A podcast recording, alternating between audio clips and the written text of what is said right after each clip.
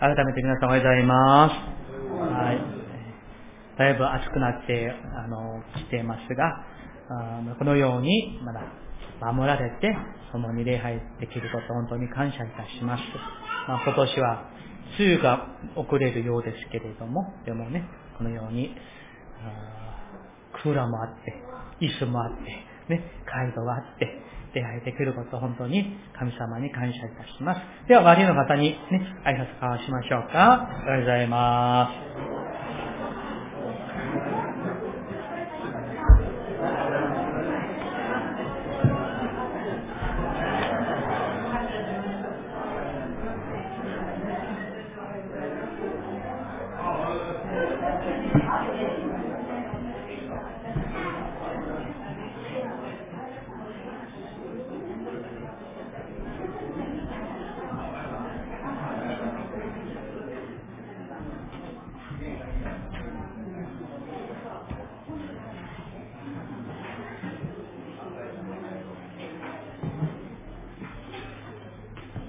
がとうございます。一言お祈りいたします。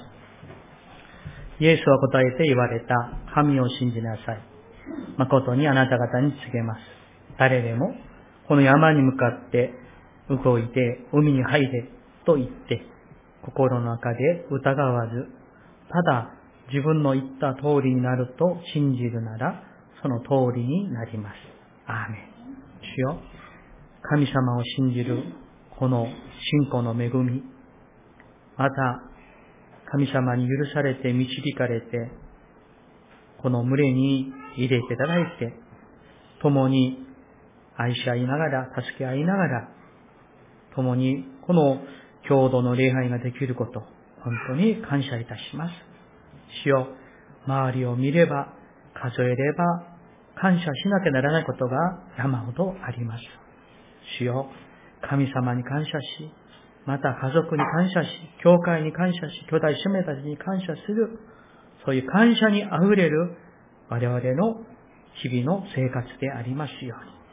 そして何より、この魂が救われて、神の子とされ、また永遠の命が与えられていることを一番感謝できる我らとしてください。主よ、今日も一人一人に神様ご自身が子供にも大人にもどうかあなたのその一言葉のゆえにその人生が変えられる恵みが今日この朝起きますように。御言葉の中で御言葉を聞いているうちに病が癒され、心が癒され、体が癒され、問題が消えされる。その恵みが起きますように。どうか全知全能の神様を信じる信者として、信仰に従って今日礼拝できますように、そして謙遜を持って、主の言葉を聞きできますように主を導いてください。イエス様の皆によってお祈りいたします。アーメン。変感謝いたします。シリーズメッセージを今、あの、しております。神に祝福される人生の法則21。今日は3回目です。最初は信仰の法則でした。2回目は何でしたか皆さん。覚えてらっしゃいますか？考えの法則。思考の法則でしたね。で今日は言葉の法則です。3つはね、もう全部繋がっていることなんですけど、子供たちもね、ちゃんと聞いてくださいね。えー、以前読んだある牧師のお証です。えー、この牧師はですね、あの、高校3年生の時に、えー、まあ、受験を前にしていたところ、肺の結核が発病して、もう本当に死との戦いが続いているような日々だったそうです。もう咳があまりにもひどくて、また眠れない日々が続いていたり、学校にも行けない日がとても多かったそうです。また、治療のためには仕方がなく、ね、まあ当然とても強い薬を飲まなければならなかったそうです。でも幸いに彼は家族ことにイエス様を信じていたんですね。まあ闘病中に彼はもう全能なる神様、癒し主なる神様を信じて、日々こう、こういう風に宣言するように言っていたそうです。神様が僕の病気をも癒してくださる。僕は癒される。病気は治る。僕は元気になる。というふうに、毎日、数回繰り返して、信仰によって宣言していきました。それは単なる無謀なことではないんですよね。聖書の御言葉通りに宣言しただけでした。彼は高校3年生なのに、あの結核の闘病の中で、一つ決めたことがありました。それは、もう聖書をたくさん読むことでした。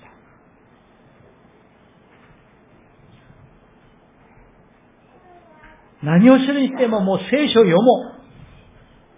聖書を開いて読みましょう。みたいにね。その聖書を読んでいるうちに、その御言葉に出会い、そして、そうだ。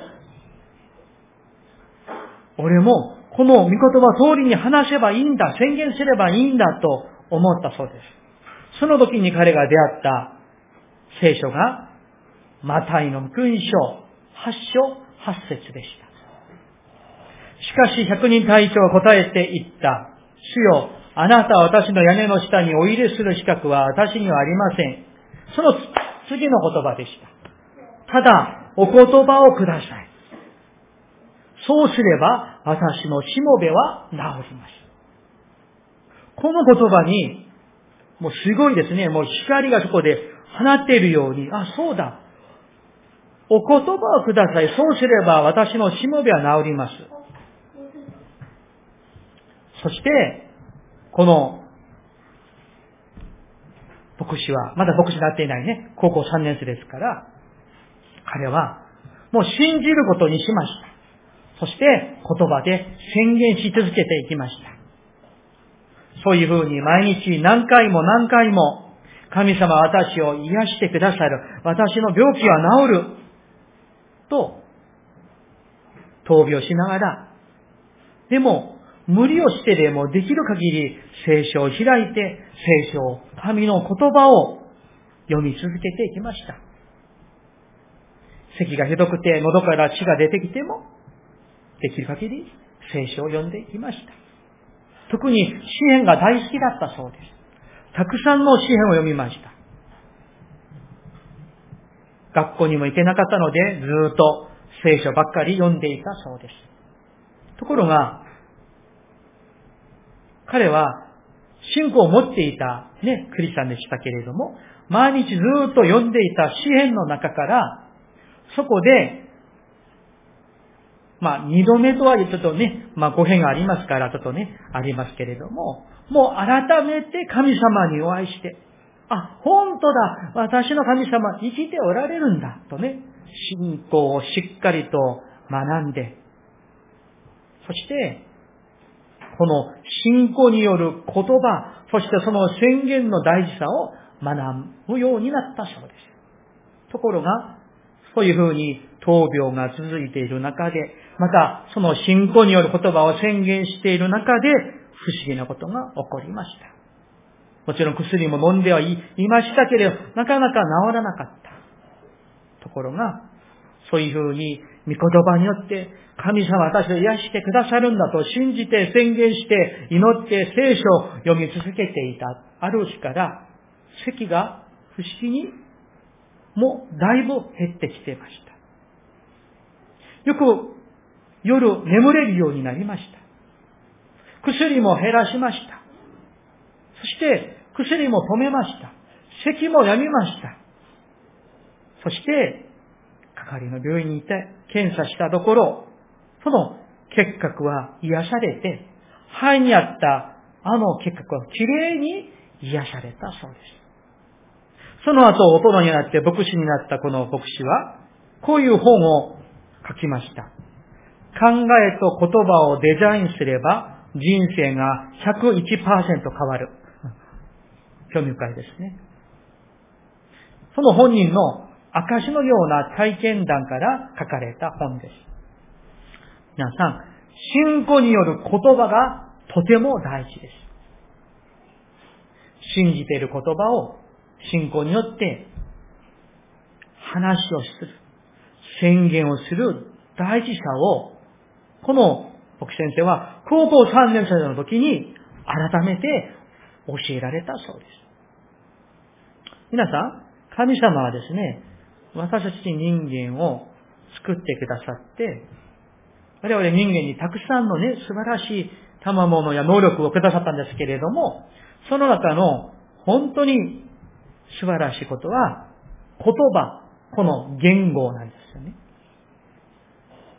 私たちが信じる神様は、言葉の神様、言葉の神様と言っても間違いではないんじゃないでしょうか。ね、神様は言葉で、この天地万物を、宇宙万物をお作りになりました。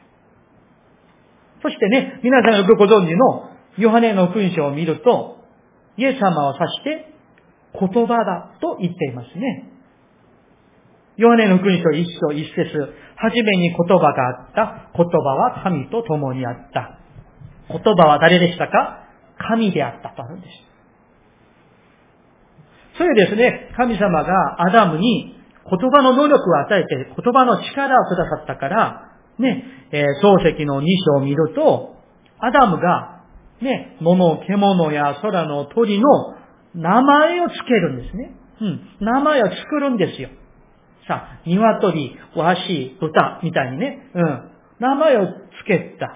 そして、それがその動物の獣や鳥の名前になったわけなんです。その通りになりました。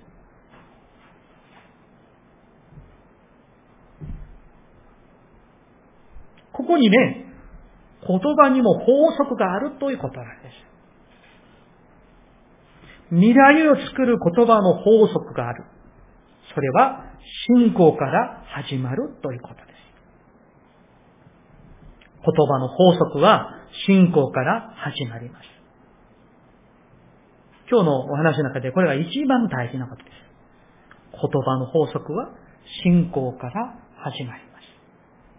今日の聖書、え22章、えー、失礼しました。え22節ね、22節をまず一緒に読みたいと思います。22節だけ一緒に読みますね。はい。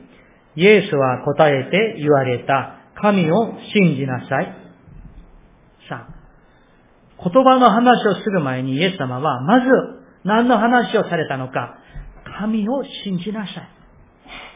信仰が最初であるまず信仰があって、その信仰による、信仰によって生まれる言葉が出てくるということなんですよ。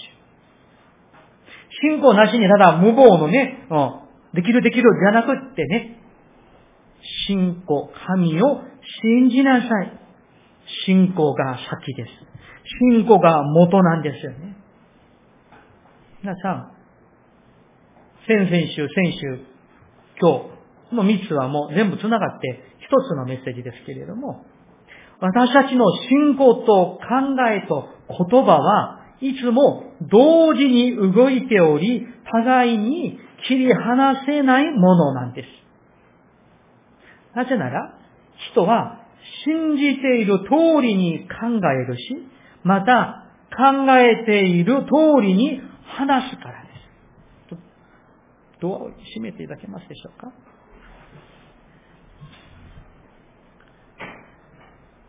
言葉はですね、その人の信仰と考えを表します。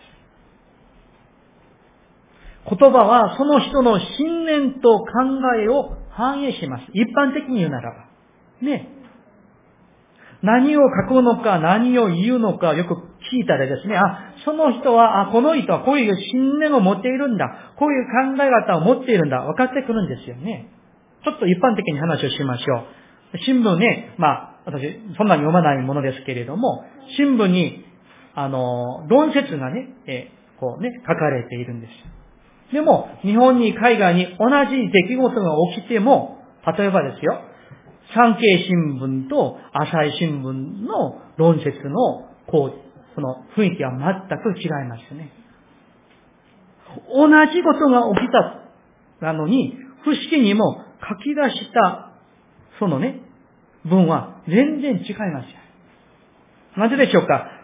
書いた人の頭や心の中にある信念と考えが違って、それが文に現れるということなんです。信仰を持っている私たちはどうでしょうか？私たちは神様が言葉で宇宙万物をお作りになった神様を信じています。信仰を持つこと、神様を信じるということは、私たちの心も考えも言葉も人生も人格も性格も行いもすべて神様に支配していただくということなんです。そして、イエス様の心や、イエス様の考え、イエス様の言葉のように変えられていくことなんです。これが信仰生活なんです。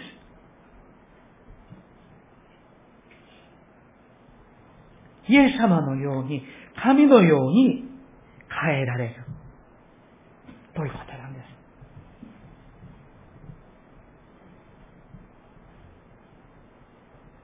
言葉の大事さをね、一般的にもね、いろいろ言われていますけれども、研究によれば、他の人たちと一緒にね、私たちが笑うときに、幸福感をもたらす脳内物質のエンドルフィンが放出されるということですね。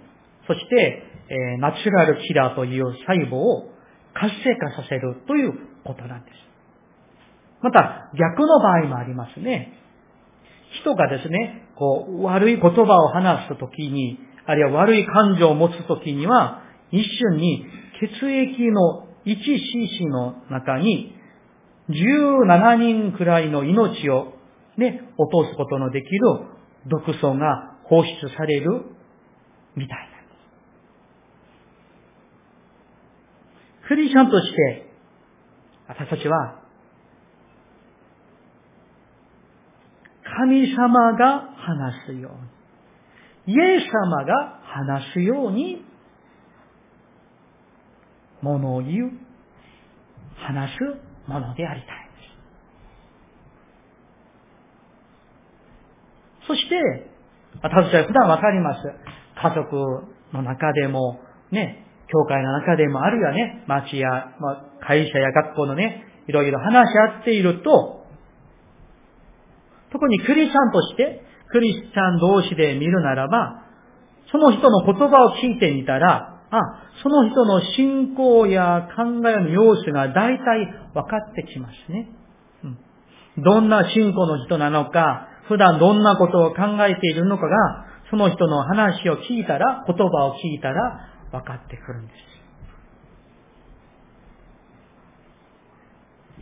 聖書には、その言葉の、信仰による言葉の大事さがどれだけ大事なのか、その人の未来を決めるというね、いい例がたくさん出てきます。旧約聖書のヨシュア記、あるいは民数記のところですが、皆さん、ヨシュアとカレブ、ご存知ですよね？ね、ヨシュアとカレブ。さあ、えー、モーセは死にました。そして、ヨルダン川を東から西の方に渡って、あの、カナンに住んでいる、その原住民との、いわゆる征服戦争が続くわけない。大体占領できたわけなんです。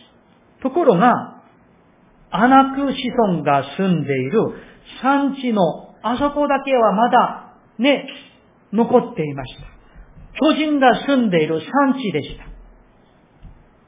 そこもなんとか攻めなくちゃならない時なんです。あの産地を攻めることは容易でもありません。しかもそこには、ね、え巨人が住んでいるわけなんです。その時でした。ここからね、あのカレブさんの言葉を注目しながら読んでいきたいと思いますけれども、聖書をお持ちの方はちょっと聖書を開きましょうか。大事ですからね、ちょっと開きたいと思います。吉脇、子供たちもね、えー、一緒に聖書を開きましょう。ね、中学生、また、5年生、さ、聖書開きましょうね。吉脇、14章、8節からですよ。吉脇、14章、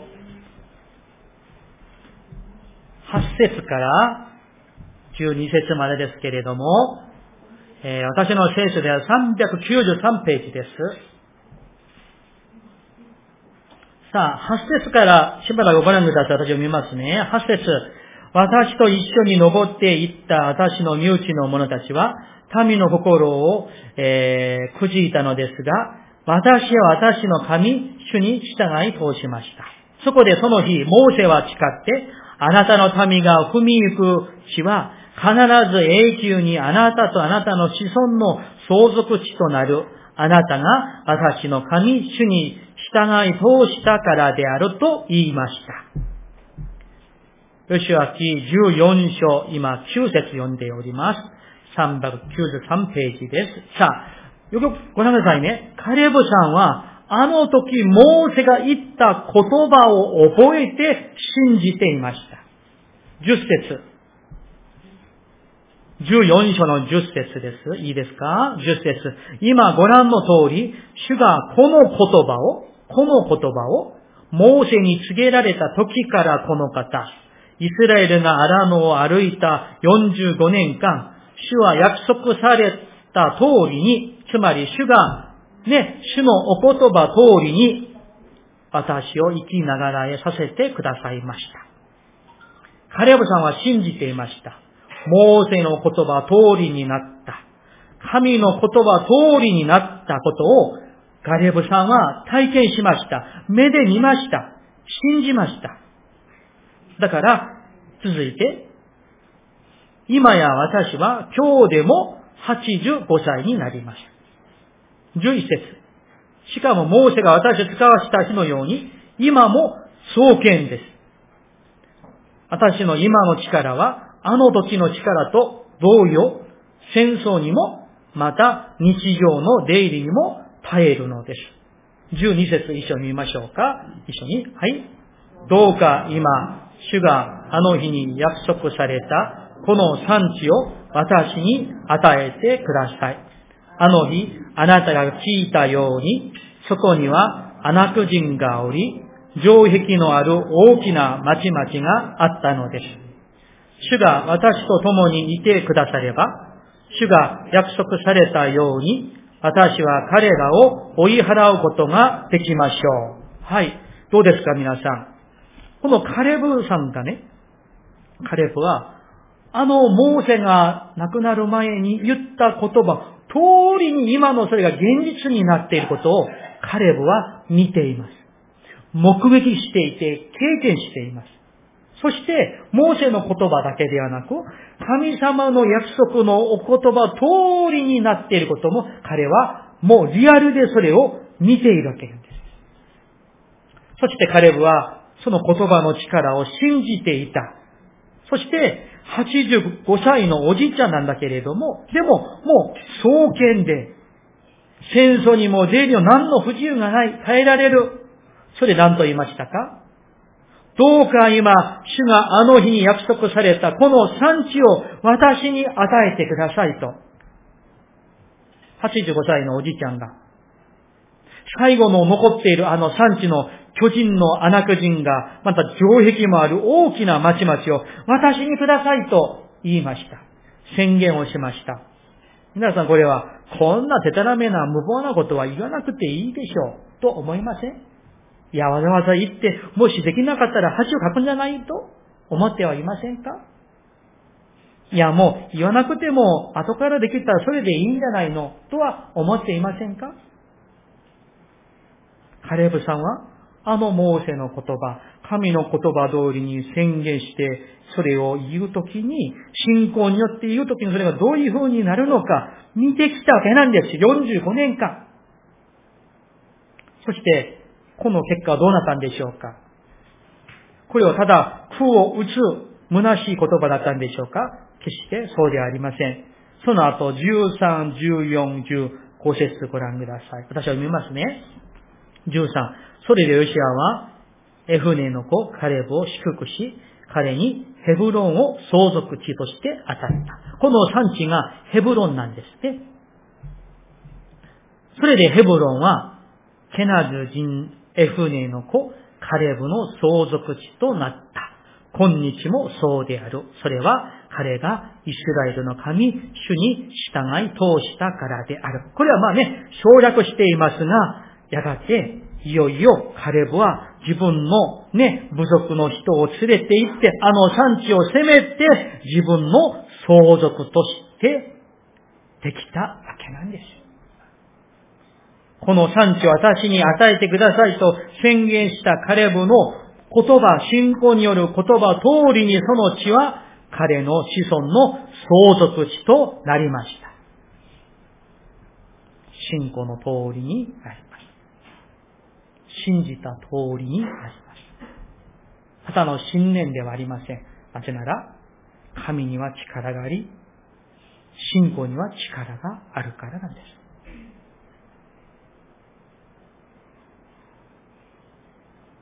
皆さん、信者、クリスチャンとは何でしょうか？カレボの話から引き出して言いますと、年齢を超えて、限界を超えて、国を超えて生きる人がクリスチャンなんです。年齢に縛られない、国に縛られない生き方をするのです。なぜでしょうか？私たちの国籍は天にあるからなんです。信仰によって生きるというのは、国を超えて、人種を超えて、天国で今、イエス様と一緒に生きているように、神様と一緒に生きているように、今この地で生きる、話す、宣言する、行う人が本当のクリスチャンなんです。なぜなら、天国には人種の、人種も、国家も、イデオロギも、イデオロギも、思想も何もないから。もう一度繰り返しを申し上げましょう。信仰は考えを生み出し、考えは言葉を生み出します。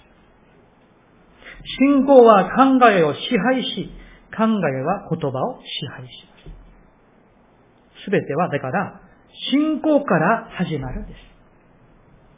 素晴らしい信仰を持っていれば、その考えも素晴らしい信仰に似てきます。そしてその考えから生み出された言葉も素晴らしい信仰に似てくるんです。では皆さん、どのようにしたら私たちは信仰による考え、それから信仰による言葉、カレブのような言葉、イエス様のような言葉を話すクリスチャンになれるのでしょうか答えは実はとてもシンプルで簡単です。神の言葉を自分のものにしてください。そのため、今日最初にお分かりしたように、神の言葉を、聖書をたくさんたくさんお読みください。そして、その言葉を用いてください。使ってください。カレブのように、あの百人隊長のように、あの証をしたあの牧師のように、神の言葉を宣言してください。信じて皆さん、神様を信じますか？神様の力を信じますか？その方の言葉の力を信じますか？信じるならば、信じて従っていきましょう。宣言していきましょう。それを用いていきましょう。なぜでしょうか？神の言葉は生きているからなんです。生きていますよ。ヘブルビ手紙、見言葉ありますよね。神の言葉は力があって、関節と骨髄を差し通すほどの力があるんです。聖書の御言葉にそう書かれているならば、それが本当なのかどうか、皆さん、試してみてください。神の言葉を宣言して、本当にそれが生きている生き物なのか、なのか。信じて、ね私たちが神の聖書、神の言葉をたくさん読んで、たくさん使うべき理由を6つお話ししましょう。簡単に、簡単にね、言いますが。1、神様の言葉は、天地を作られた御言葉だからです。2、神様の言葉は生きていて力があるからです。ヘブル4の12節神の言葉は生きていて力があり、両刃の剣よりも鋭く、魂と霊、関節と骨髄の分かれ目さえも差し通し、その次ですよ。心のいろいろな考えや計りごとを判別することができるからです。3、神の言葉は人を癒すからです。マタイの奥に章8章8節しかし百人隊長が答えていった。主よ、あなたは私に屋根の下にお入れする資格は私にはありません。ただ、お言葉をください。そうすれば、私のしもべは治ります。百人隊長は信じました。イエス様が、あの、離れてるところでもう、ただお言葉さえすれば、その言葉、イエス様の言葉だから、それが力あると信じていました。4番目、神の言葉は悪霊を追い出すからです。同じ、その次の言葉ですが、マタイ8章16節夕方になると人々は悪霊に疲れた者を大勢身元に連れてきた。そこでイエスは御言葉を持って、ここですよ。御言葉を持ってですよ。霊度も追い出し、また病気の人々を皆癒された。5番目。神の言葉は私たちを導くからです。信玄の6章22節これはあなたが歩くとき、あなたを導き、あなたが寝るとき、あなたを見守り、あなたが目覚めるとき、あなたに話しかける。ここで、これは神の命令、神の掟なんです。最後の6番目。神の言葉が万物を保っているからです。ヘブル一章三節その力ある言葉によって万物を保っておられとあります。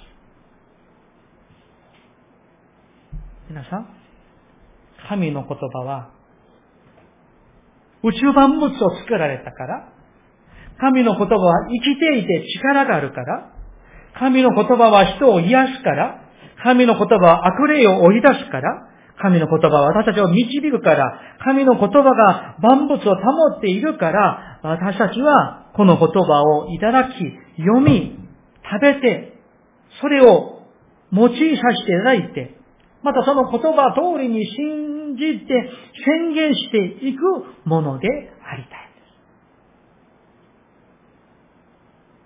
聖書を読んでいても、メッセージを聞いていても、人々の生活と神の御言葉の力とあんまり関係がない日々を送っているならば、それは問題なんですよね。神の御言葉に支配を受けていないということなんですよ、実は。でも、素晴らしい信仰、遅れた多くの信仰の先人たちは、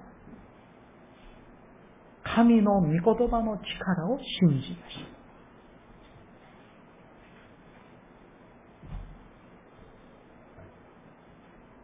信仰が考えを支配し、考えが言葉を支配します。ですから、私たちの信仰を確かなものにする神の言葉をたくさんいつも聞いていてください。聖書の御言葉を読んで、また読んで、また読んで、たくさん読んでください。神に祝福される人生の法則を、実は、その答えは、実はとても簡単です。吉明一章八節一緒にちょっと開きましょうか。吉明一章八節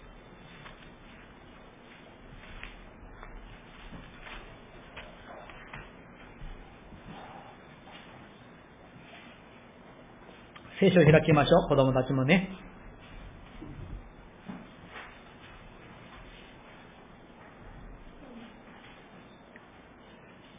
369ページですね。吉明一章8節一緒に読みたいと思います。はい。この立法の書をあなたの口から離さず、昼も夜もそれを口ずさまなければならない。そのうちに記されているすべてのことを守り行うためである。そうすれば、あなたのすることで繁栄し、また栄えることができるからである。アーメン。繁栄したいですか？栄える人生を送りたいですか？どうしたらいいんですか？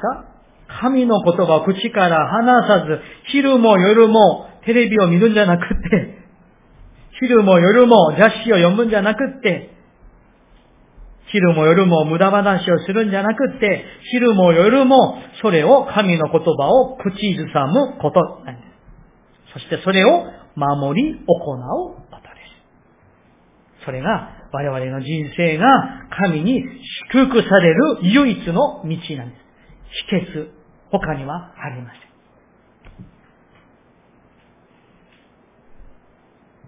ですから皆さん、言葉である、言葉であるイエス・キリストを心に留めて、キリストで心を満たしてください。キリストで心を満たしてください。皆さん、信仰も罪も結局心の中に何を満たしているかの問題なんですよね。信玄の18章21節にこういう言葉があります。死と生は、この舌ですね。口の中の舌に支配される。どちらかを愛して、人はその実を食べるとあります。言葉の実を自分で言って自分で食べるということなんです。私の話ではありません。聖書の話です。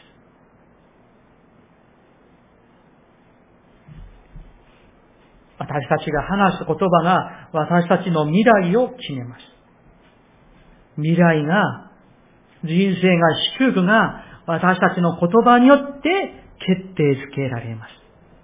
聖書が教えるとても大事な法則なんです。あの、アラノでのイスラエルの話をもう少し話をしましょう。皆さんご存知でしょうね。イスラエルの人々は、アラノの40年間、確かにそこはね、食べ物もないし、大変なとこなんですよ。岩と砂だらけのとこなんです。で、彼らはそこで、言ってはいけない言葉をあまりにも口にしてしまいました。それは不信仰の言葉であって、怒りの言葉であって、つぶやきの言葉でした。その根底にはもう不信仰があるからです。こう、こういう言葉をよく言いましたね、イスラエルの人々は。エジプトの地で肉鍋のそばに座り、パンを満ち足りるまで食べていたときに、私たちは主の手にかかって死んでいたらよかったのに、あの時にもあのエジプトで死んでいたらよかったのに、事実あなた方はモーセに対してなんですよね。私たちをこの荒野に連れ出して、この全集団を飢え死にさせようとしているんです。モーセはそんなことしたことないんです。でも、飢え死にさせようとしているんですね。とね。また、こんな言葉も言って言いました。ああ、私たちの兄弟たちが主の前で死んだとき、私たちも死んでいたのなら、死んでいたらよかったのに、死んだ方がマシだ。あの時に死んだらよかったのに、それをね、40年も続いてって言って言っていたわけなんです。信玄の言葉。ね。どちらかを愛して人はその実を食べる。彼らは自分たちが言ったあの言葉の実をその通りに食べて、あの荒野でみんな死にました。それに対して神様はこう言われました。あなたは彼らに言え。ね、神様がモーセに言いました。これは主の蜜げである。私は生きている。つまり、神様は皆さん生きておられるから、私たちが信仰による言葉を話すかどうか、全部生きておられる神様は聞いておられる。神様の耳に全部入るということなんです。そして神様はこう言いました。私は必ずあなた方に私の耳に告げたその通りをしよう。死んでいたらよかったのに、その通りをしよう。皆死にました。しかし、ヨシアとカレブは、そこに賛同していなかった。いや、違います。ね。覚えていてください。神様は生きておられます。私は口にする言葉の実を毎日食べています。それが我々の人生になって、顔になって、人格になっています。